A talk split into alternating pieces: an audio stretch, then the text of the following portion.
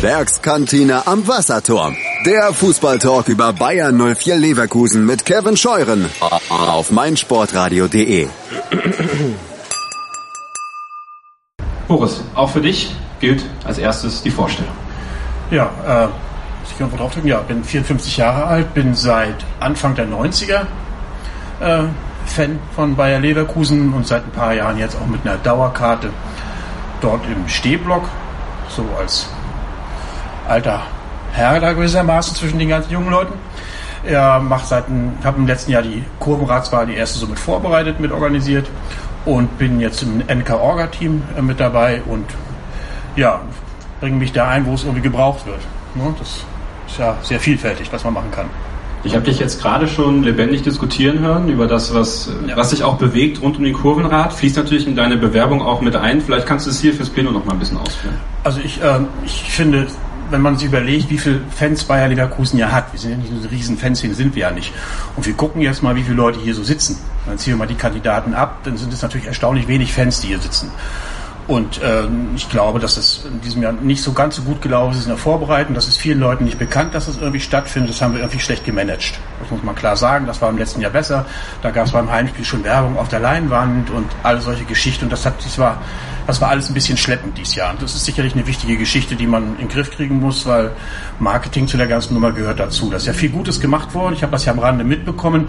Und dann ist es einfach schade, wenn so wenig Leute das so wissen. Ne, das, ähm, das sollte sich sicherlich ändern. Das gehört genauso mit dazu.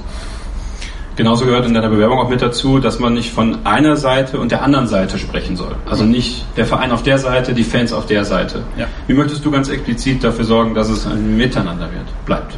Also das beste Beispiel war ja Rudi Völler. Also, ne? also da ging es jetzt um diese legendäre Nummer 11 Nummer. Ne? Er, er hat sich ja entschuldigt, er würde das diesmal anders machen. Die Frage ist ja einfach, da hätte man ja auch vorher drauf kommen können. Ne, es ist ja also, wenn man sich irgendwie rumgehört hat, rumgehört hat, war das ja durchaus so, dass Fans dazu eine Meinung hatten. Und äh, das sind so, es gibt immer wieder mal so Punkte, die einfach sehr sensibel sind, glaube ich, im Umgang mit Fans dabei. Und da ist der Verein nicht immer gut aufgestellt bei so einen Geschichten. Also ich habe eine ich habe da keinerlei Vorurteile gegen Ultras oder sonst irgendetwas eine Geschichte. Da sind einfach ganz viele aktive Leute irgendwie mit dabei, mit denen man auch was anfangen kann. Das ist immer so eine Frage der Kommunikation mit den Leuten. Und ich glaube, Kommunikation ist da wirklich so das A und O. Dieser Umgang miteinander, das Respektvolle dabei bei bestimmten Dingen und einfach zu akzeptieren. Eine ganz simple Geschichte heute kommt Rastgrad raus, diese, diese Reiseplanung. Und dann bietet der Verein das an und ich glaube, das ist ein von ich habe das jetzt nicht durchgerechnet, aber halt finanziell wohl schon ganz gut. Aber mal ganz ehrlich, hat der Verein das nötig, äh, einen Transport von Leverkusen nach Düsseldorf zu organisieren und dafür 35 Euro zu nehmen?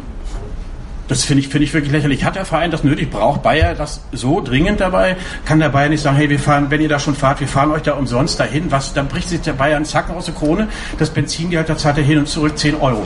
Und gut ist es. Ne, da versucht man Fans daran zu kriegen. Es geht mir gar nicht so sehr um die Summe. Es geht so um das Symbol, was das so ausstrahlt dabei. Ne? Ich meine, meine, wir Fans werden den Verein nicht unbedingt reich machen bei bestimmten Dingen dabei und dann würde ich mir schon wünschen, dass man mit solchen Dingen einfach sensibler umgeht. Und da gibt es ganz viele kleine Dinge, die immer wieder auffallen und passieren, die einfach völlig überflüssig sind. Glaubst du, dass gerade du mit deiner auch äh, jahremäßigen Erfahrung dazu beitragen kannst?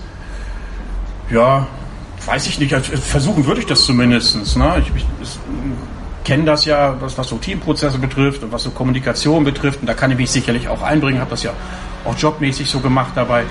Und ähm, ich würde das machen. Ne? Und äh, ich würde damit reingehen und würde mich dafür engagieren, dass es möglichst konstruktiv zugange geht. Das kann ich irgendwie nicht anders. Also wenn ich da irgendwo dabei bin, dann versuche ich mich da vernünftig einzubringen und was dafür zu machen. Fragen an Boris. Dem ist nicht so. Gut. Vielen Dank. Ja, danke.